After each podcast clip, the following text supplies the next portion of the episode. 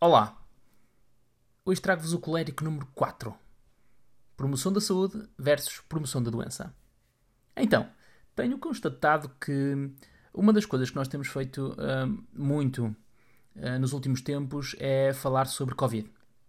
Falar sobre a suposta doença e falar também sobre os números.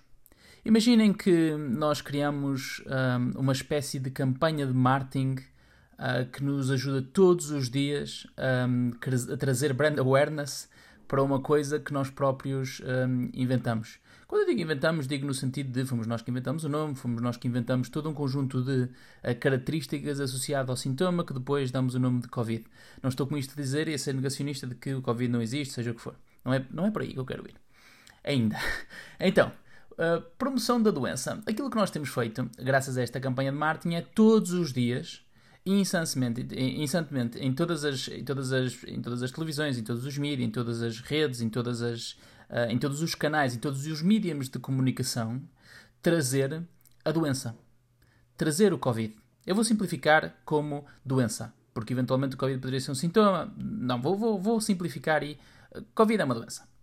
E então vou dizer que de alguma forma nós promovemos a doença. Porquê? Porque, como já dizia a minha, a minha avózinha, uh, pá, uma ideia uh, é pior que uma doença. Quando nós metemos na cabeça uma coisa qualquer, uma ideia, essa ideia torna-se pior do que a doença em si. Então o que acontece é que nós damos por nós, inconscientemente, a promover a doença.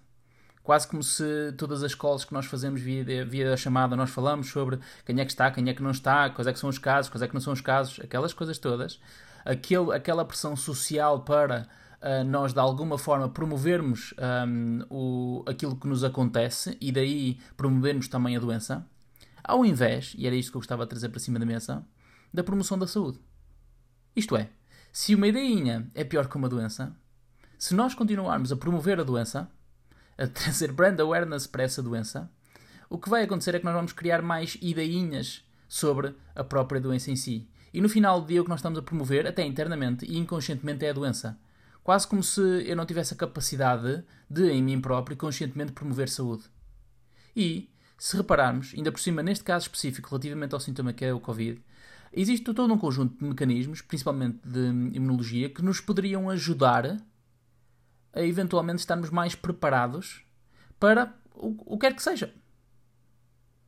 E aquilo que eu acredito é que se nós pudéssemos, de alguma forma, ao invés de promover tanto a doença, principalmente nos mídias, se nós pudéssemos promover saúde, se nós tivéssemos um plano, em vez de termos um plano para promover o combate contra o Covid, se nós tivéssemos um plano para promover a saúde das pessoas relativamente à imunidade que elas poderão ter uh, relativamente a qualquer doença, e não só ao Covid, eventualmente isto poderia ser diferente.